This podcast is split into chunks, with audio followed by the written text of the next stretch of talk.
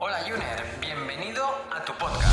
Si eres una persona que está de acuerdo en que la salud es importante, está interesada en aplicar cambios para mejorar y además apuesta porque este sea el momento, estás en el lugar adecuado. Soy Edgar Barrio Nuevo, ahora mismo doctorando en nutrición. Fundé mi primer centro de salud integrativa Pure Corpore hace ya más de 10 años y ahora también lidero Ayunízate, la primera academia de habla hispana en el mundo sobre el ayuno como herramienta para potenciar tu salud. Aquí vamos a descubrir la ciencia y las maravillas que hay detrás del ayuno y cómo este, en todas sus modalidades, tanto intermitente como prolongado, transforma y potencia nuestra salud. Adelante. Recordarte que la información de este podcast es meramente informativa y divulgativa, que en ningún momento pretendemos ni diagnosticar ni tratar a ninguna persona. Recuerda que la responsabilidad sobre tu salud recae principalmente en ti y en aquellos profesionales sanitarios que conocen tu caso y pueden tratarte de forma individual. Hola Juners, ¿cómo estáis? Esperamos que estéis genial. Hoy tenemos un capítulo de los que nos gustan tantos, donde contestamos a vuestras preguntas. Estamos aquí, David y yo, preparados para que disparéis y contestar. ¿Qué tal, David? ¿Qué tal, Edgar? Muy bien aquí, eh, súper con, todos vosotros y, animado por, por, ver qué, nos depara, qué preguntas tenemos hoy.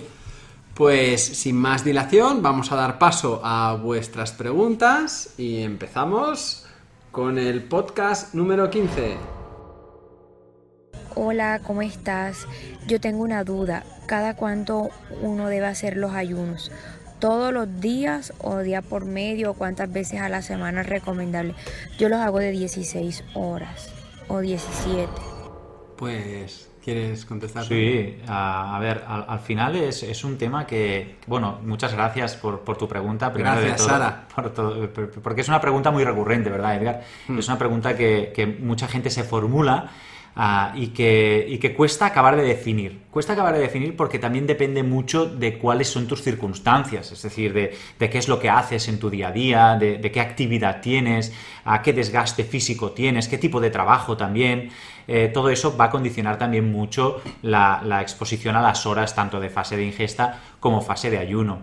Eh, lo que sí que tenemos claro, y Edgar creo que, en esto coincidimos, es que eh, debemos ir adaptando el cuerpo poco a poco y también tener esa cierta intuición en la que a través de la práctica podamos definir eh, un ayuno ah, intermitente en este caso y que puedas realizarlo eh, todos los días incluso de la semana, ¿sí? Pero si eres nueva, no lo has hecho nunca, pues te diría que a lo mejor puedes empezar por, la, por la adaptación más sencilla, que sería un par de días a la semana o tres días a la semana de un 12-12. A medida que eso te vaya, te vaya sintiendo cómoda en este proceso, pues, pues puedes realizarlo incluso un 16-8 todos los días de la semana, solo faltaría. Sí, sí, al final el ayuno para nosotros es un estilo de vida y, la, la, ¿no? la, gran herramienta, o sea, y la capacidad flexible que supone es precisamente esto, que cada uno se lo puede adaptar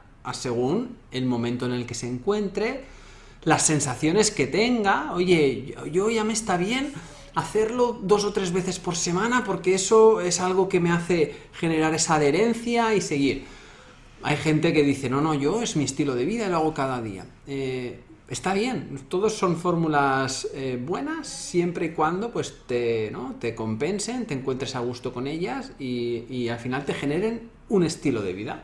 Así que Sara, eh, está muy bien, tus ayunos de 16 os puedes, ya te digo, alargar, o sea, lo que quede claro que no es que hacerlo más sea contraindicado, ni mucho menos. Puede ser un estilo de vida perfectamente.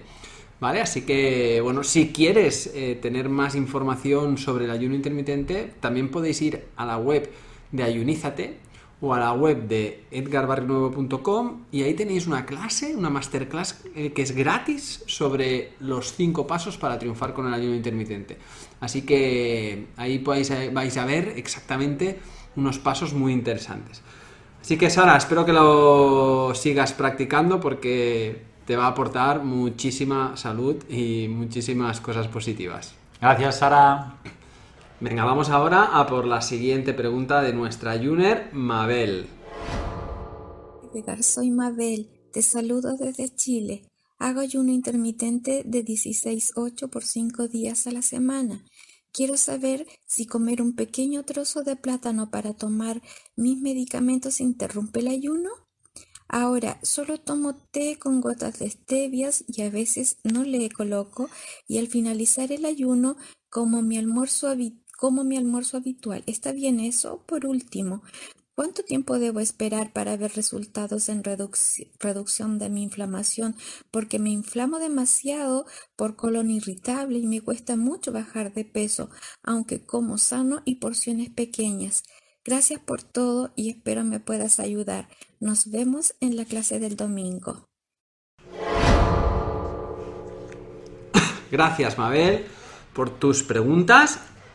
Tenemos varias cosas que, tocar. Yo sí voy a tocarla, si te parece, David, la parte que toma el plátano y luego está el tema de la, de la inflamación.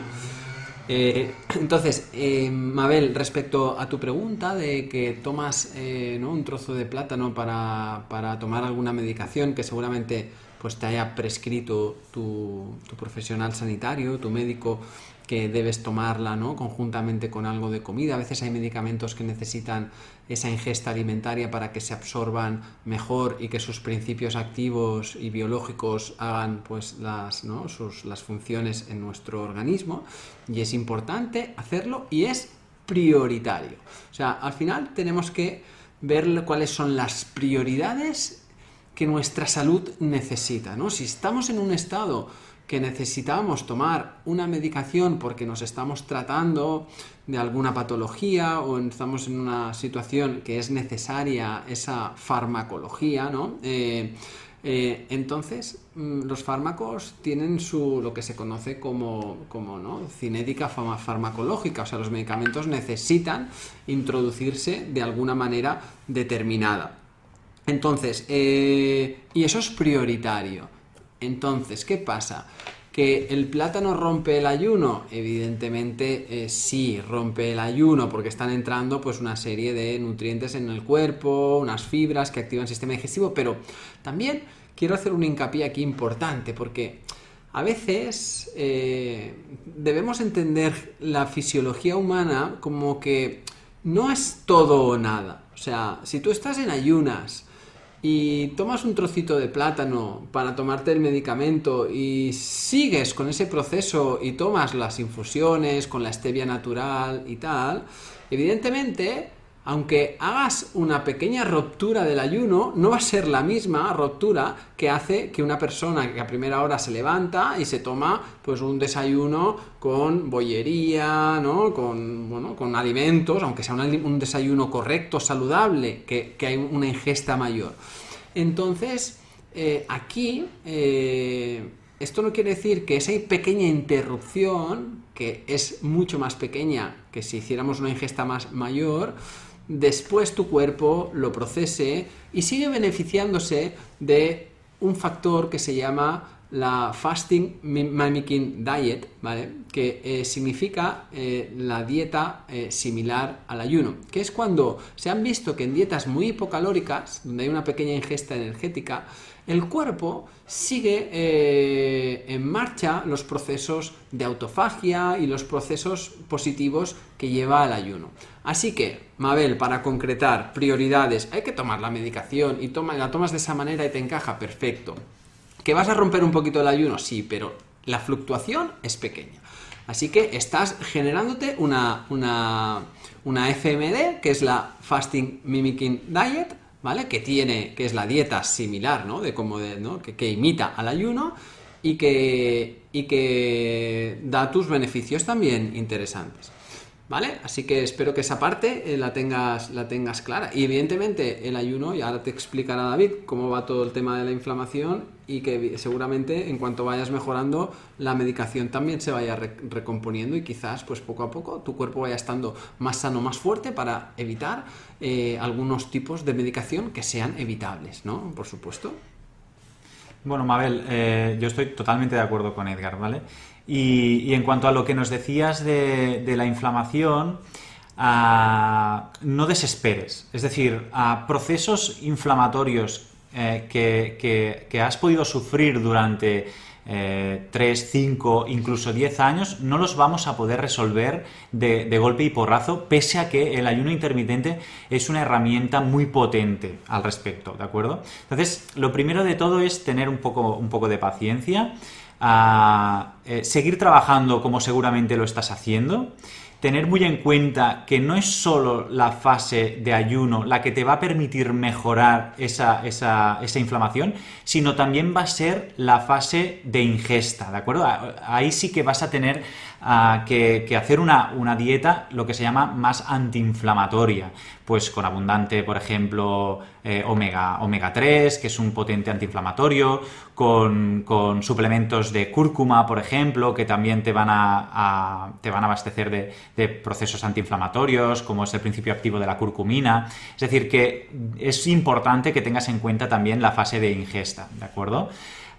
porque al final este factor inflamatorio eh, piensa que sobre todo está eh, en, cada una de tus células y, las y muchas veces sin saberlo están las membranas celulares. Estas membranas celulares tienen la capacidad de almacenar eh, ácidos grasos, de los cuales en función de qué tipo de ácidos grasos tengas vas a inflamar más o vas a inflamar menos, ¿de acuerdo? Y esto es importante tenerlo en cuenta. Si resulta que esas membranas tienen mucho más DHA o EPA, que son ácidos grasos omega 3 eh, y no son ácidos grasos saturados de mala calidad y demás, vas a proveer de efectos antiinflamatorios. ¿Sí? Si por lo contrario tu, fase, de, ah, tu fase de alimentación, tu fase de ingesta eh, durante el ayuno no es de muy buena calidad, digamos que la, estructura de esa membrana celular va a estar dotada de otras sustancias, como podrían ser eh, pues ácido araquidónico, que va a, proveer de efectos eh, muy inflamatorios, ¿de acuerdo? Entonces, para cambiar todo ese territorio no se puede cambiar rápidamente. Y en conclusión, lo que sí que tienes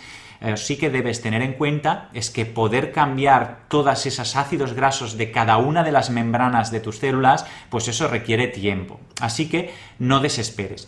Y en cuanto a lo que me decías del colon irritable, piensa que el colon irritable también tiene un efecto sobre, sobre el sistema nervioso central. Es decir, que ah, así como hay enfermedades eh, o patologías que cursan directamente con un problema del tejido concretamente, de un tejido, pues a lo mejor pues una inflamación de los enterocitos o una inflamación de Crohn por, por un problema autoinmune, etcétera, etcétera. El colon irritable tiene una peculiaridad y es que Ah, los síntomas están claros, es alternar pues, eh, eh, las heces eh, blandas con heces más duras, ¿vale? Pero hay un, hay un efecto del sistema nervioso central que es importante a tener en cuenta. Entonces ahí casi, si, si lo sufres, por lo que decías en la pregunta, sería importante ah, pues tener en cuenta esto y también hacer algún tipo de trabajo ahí. La meditación, el mindfulness, te podría ayudar, ¿vale? O cualquier técnica que te desestresara un poquito, ¿vale?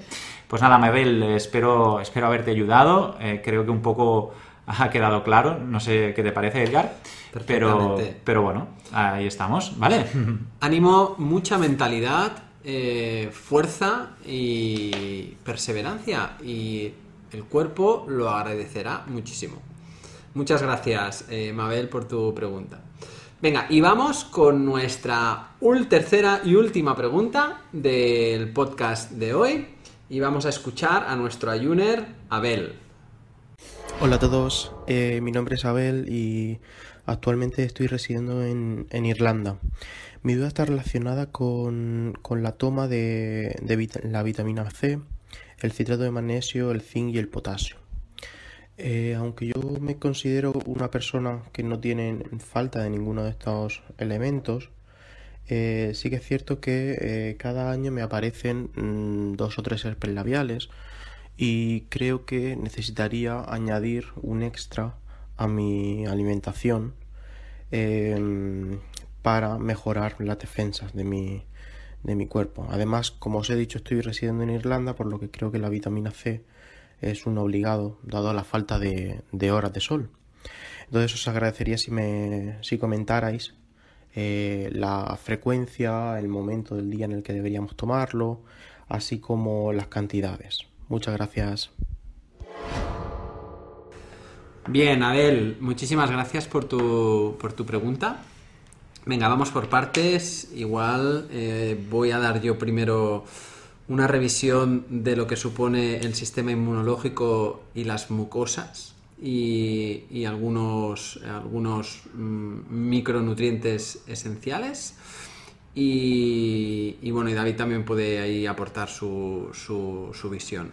Bien, como bien dices, Abel, yo creo que, ahí tienes ahí un concepto eh, equivocado porque hablas de la vitamina C respecto al, poco sol y seguramente te quieras, te estás refiriendo a la vitamina D.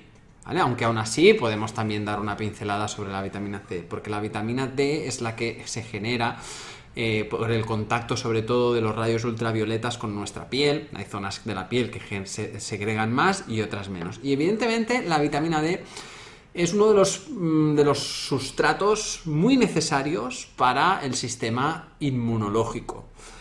Claro, ¿qué pasa aquí? Evidentemente, el, ¿no? el sistema inmune está. El, 80% del sistema inmune vive en nuestras mucosas, en las mucosas digestivas, las mucosas eh, epiteliales, como en este caso la piel, y evidentemente la mucosa labial, ¿no? De los labios.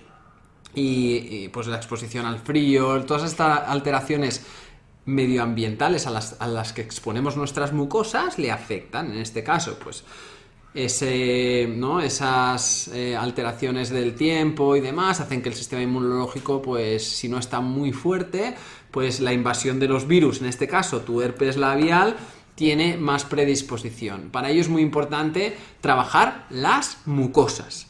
¿Vale? Evidentemente, la vitamina D es uno de los protocolos que utilizamos para mejorar mucosas, pero no nos olvidemos de la vitamina A, ¿vale? Que es también un eh, componente muy importante para, para que lo que es la mucosa, cuando hablo de mucosas, imaginaros eh, ¿no? El, recubrimiento de algo, ¿no? Como cuando le ponemos una funda, no sé, a nuestro sofá, a nuestro coche, es la protección, ¿no? Y es muy importante, y ahí es donde vive el sistema inmunológico. Vitamina D es muy importante para la mucosa, vitamina A también, eh, glutamina también es muy importante, ácidos grasos esenciales son muy importantes, porque ahí vive la microbiota. Entonces yo te diría, Abel, que sobre todo tengas un cuidado importante de las mucosas, no solo a nivel de, ¿no? de, la piel y demás y de la vitamina D, sino también a nivel de las mucosas internas, mucosas digestivas. ¿no? Aquí es importante ya entrar en temas de alimentación, porque en la alimentación, cuando le damos un buen equilibrio entre probióticos con O y prebióticos con E, el probiótico es el bichito que comemos directamente cuando comemos un alimento fermentado, como, algún lácteo, como el té kombucha, como el miso, que es la soja fermentada, como ¿no? los encurtidos, ¿no? Por Irlanda y por el norte de Europa se consume, por ejemplo, bastante eh, col fermentada, que es el chucrut. Pues eso ayuda a que nuestra microbiota esté más sana y más fuerte. Entonces, evidentemente, cuanto más sano y más fuerte esté tu cuerpo, mejor va a estar tu sistema inmunológico. Eh, los descansos afectan muchísimo al sistema inmunológico, ¿no? Eh, aquí podemos a lo mejor entrar en un tema de, la hormesis y demás, pero, pero al final un buen complejo donde tengas vitamina D, A, glutamina y también, evidentemente, vitamina C, ¿vale? Para ayudar también a toda la oxidación y radicales libres, puede ser algo que eh, nos pueda y te pueda ayudar a, que tus mucosas estén más fuertes y que tu sistema inmunológico también tenga más capacidad de defenderse. Em, sí, efectivamente. Yo, ah, por aportar un poquito, sí que es verdad que estas cosas a veces son como anecdóticas, pero, pero se nos quedan en la cabeza de los, ¿no? de los seres humanos. Es que eh, para saber si realmente puedes llegar a tener un déficit de vitamina D, mira la tez de tu cuerpo, mira cómo eres de moreno, por ejemplo. No sé tu caso, ¿eh, Abel? Pero, pero en el caso de que seas blanco de piel, más blanquito de piel, ah, muy seguramente con poca, con poca exposición al sol ya vas a tener la producción de vitamina D necesaria, ¿vale? Entonces, ah, esto hay estudios que demuestran cómo eh, gente que a lo mejor es de, pues, eh, eh, digamos, de, ¿no? de nuestra zona pues, más, más del sur, que con, una, con un pigmento a nivel de la piel mucho más moreno, necesitan una exposición al sol mucho mayor para fabricar la misma vitamina D que la gente nórdica que, está, que tiene muy poca exposición al sol y que, y que por lo contrario, unos breves rayos de, sol le permiten obtener la misma cantidad de vitamina D de aquellos que están en el sur y están expuestas en el sol todo el día, ¿vale? Entonces ahí ya vas a poder tener algún tipo de, noción sobre la cantidad de vitamina D que necesites, ¿de acuerdo? En cuanto a, lo que hablábamos de vitamina C, vitamina A, incluso eh, vitamina E, importantísimo para el, para el sistema inmunológico, sin duda pero también el tema este de, a nivel emocional, a nivel del sistema nervioso, cómo estás tú desde un punto de vista también de estrés, eh, de, cómo te encuentras, si, si, ves que el día no te da, si descansas mal, por ejemplo, todo eso tiene una incidencia también tremenda aparte de, como bien decía Edgar, el tema de las mucosas, ¿eh? porque las mucosas, pues bueno, todos ya sabemos que, tienen una importancia a nivel inmunitario muy, muy potente, porque el sistema inmunitario está por detrás intentando lidiar con todos los problemas que hay a nivel digestivo, ¿vale? Pero sí que es verdad que al final hay como la CPU del ordenador que domina el resto y la manera en la que tú eh, toleras el estrés y la manera en la que tú en el día a día pues te sientes ah, más nervioso y tal, pues es una cosa también a corregir. Y fíjate cómo muchas veces ese herpes aprovecha es el estrés para esa reactivación viral de, ese virus, aprovecha precisamente esas épocas en las que tú a lo mejor estás un poco más bajo de defensas que muy posiblemente es porque falte suplementación, pero también porque tu cuerpo está en situación de estrés. Y estrés hay de muchos tipos, por eso es tan difícil de determinar cómo funciona. Hay el estrés que es puramente físico, ¿de acuerdo? Eh, pues ah, hacer mucho ejercicio sería una forma de estrés, por ejemplo, de, forma al principio de todo. Eh, también la exposición al frío es un estrés en este sentido. Hay estreses mecánicos, estreses medioambientales. Eh, que también acaban incidiendo sobre tu sistema inmunitario. Y luego estreses más emocionales, más de lo que pienso yo, de cómo me tomo las cosas, eso también incide. Y precisamente este tipo de virus aprovecha esos momentos en los que tienes debilidad para acabar de poderse, ¿no? poderse reactivar, poder encontrar un nicho perfecto para eh, pues para, proliferar dentro de tu cuerpo, ¿de acuerdo? Entonces hay esa, esa dualidad. Una parte es la suplementación importantísima y la otra también, pues, pues controlar, controlar el estrés, ¿eh? tanto mecánico como emocional, como, como de otra índole, ¿de acuerdo? Eh, bueno, pues nada, Abel, espero, espero que te, que te hayamos ayudado un poco a resolver esas dudas. Ah, seguro que, un multivitamínico en este sentido, si tampoco quieres estar suplementándote con muchas vitaminas, vitaminas distintas, ya te podría ayudar. Y por último, eh, pues nada, eh, poder estar más tranquilo, disfrutar de las cosas. Y, ¿sabéis cuál es una de las suplementaciones mejores para, para estas cosas? Eh, pues, pues muchas veces reír. Reír eh, potencia muchísimo tu sistema inmunológico y hace que esos virus que en, en, circunstancias pueden reactivarse, pues estén un poquito más aletargados y sin generar tanta, tanto daño. ¿eh? Pues genial, Abel. Evidentemente, lo que tomas de citrato de magnesio, zinc, potasio, pues bueno, también son coayudantes y, y pueden irte bien. Evidentemente, el, las cantidades, ¿no? De las dosis de, las, de los micronutrientes que hemos hablado, no podemos acabar de dar datos porque aquí ya hay que, tienes que realmente pues contar con la, ¿no? con la ayuda de algún profesional cualificado para, para ajustar esos, ¿no? esos, esas dosis de esos micronutrientes para que sean terapéuticos. Bien, pues eh, un placer estar aquí contestando y con vosotros a vuestras dudas. Nos encanta que nos preguntéis cosas sobre salud, sobre ayuno, sobre nutrición, sobre ejercicio, porque Ayuners es un podcast de un estilo de vida y todo influye en nuestro estilo de vida. Así que un placer, David, y estar contigo por aquí. Igualmente, eh, nos vemos en el siguiente podcast. Nos vemos en el siguiente podcast. Adiós. Adiós. Cada domingo estaré contigo de nuevo para ofrecerte un nuevo capítulo de nuestro podcast Ayuners. Si quieres apoyar este podcast y ayudarnos a crear más contenido como este, nos ayudaría muchísimo que nos dejes una reseña de 5 estrellas en iTunes, Spotify, Evox o donde quiera que nos escuches.